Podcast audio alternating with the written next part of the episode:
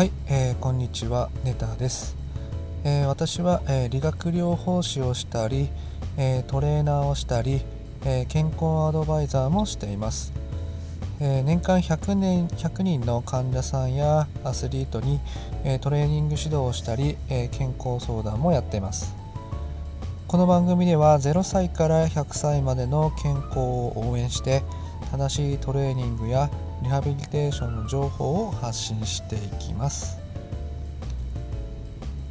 えー、今回は、えー、筋力を、えー、どうやったらつけることができるのか、えということについて、えお話をしていきたいと思います、まあ、筋力をつけるといってもですね、えまあいろんなつけ方があったり表現の仕方があるわけですが今回は、え筋肥大筋肉が大きくなるっていうことについて、えお話ししていきますが筋肥大には、え大きく、え4つの、え要素があります。1つは、え機械的、まあ、張力、まあ、筋肉を、えー、まあ、抵抗をどれだけかけるのかっていうことですね。もう1つが、え筋肉に、えダメージを与えるということですね。筋繊維が少しあの切れる、まあ、いわゆる筋肉痛みたいな感じですね。で3つ目。3つ目が、えー、代謝ストレスというものです。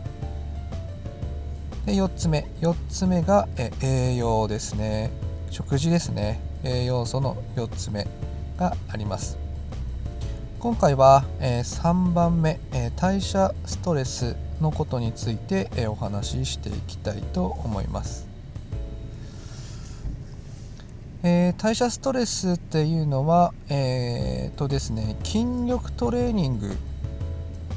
の、えー、休憩ですね。休憩によって、えー、と操作することができます、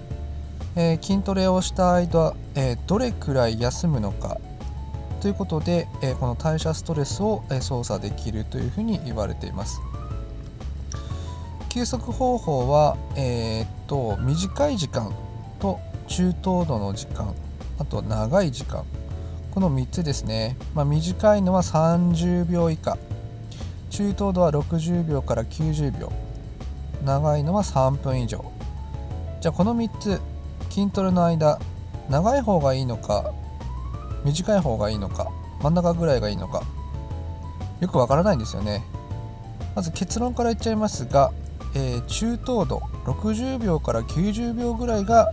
えーと、代謝ストレスを効果的に発揮すると言われています。筋トレの合間の、えー、時間をですね30秒以下というふうに短くしてしまうと代謝ストレスは、えー、かかってかかるんですが、まあ、その代謝ストレスのえー、がですね蓄積してしまって十分に回復しないまんまにですね、まあ、次のセットに入ってしまうので2回目以降の筋張力、まあ、力が、ね、弱まってしまうんですね、ま、それによって筋トレの効率が下がるというふうに言われています。逆にですね、えー、休息時間が、え、3分以上3分以上となるような、えーと、休息が長いと、えー、代謝ストレスっていうのが、えーと、効率がどんどん悪くなっていってしまってですね、えー、筋肉の、えー、肥大する反応をですねより弱めてしまうというような結果になると言われています。なので筋トレの間ですね筋トレの休息の間は60秒から90秒ぐらいが、えーと、筋力を、えー、よりつける代謝ストレスにはちょうどいい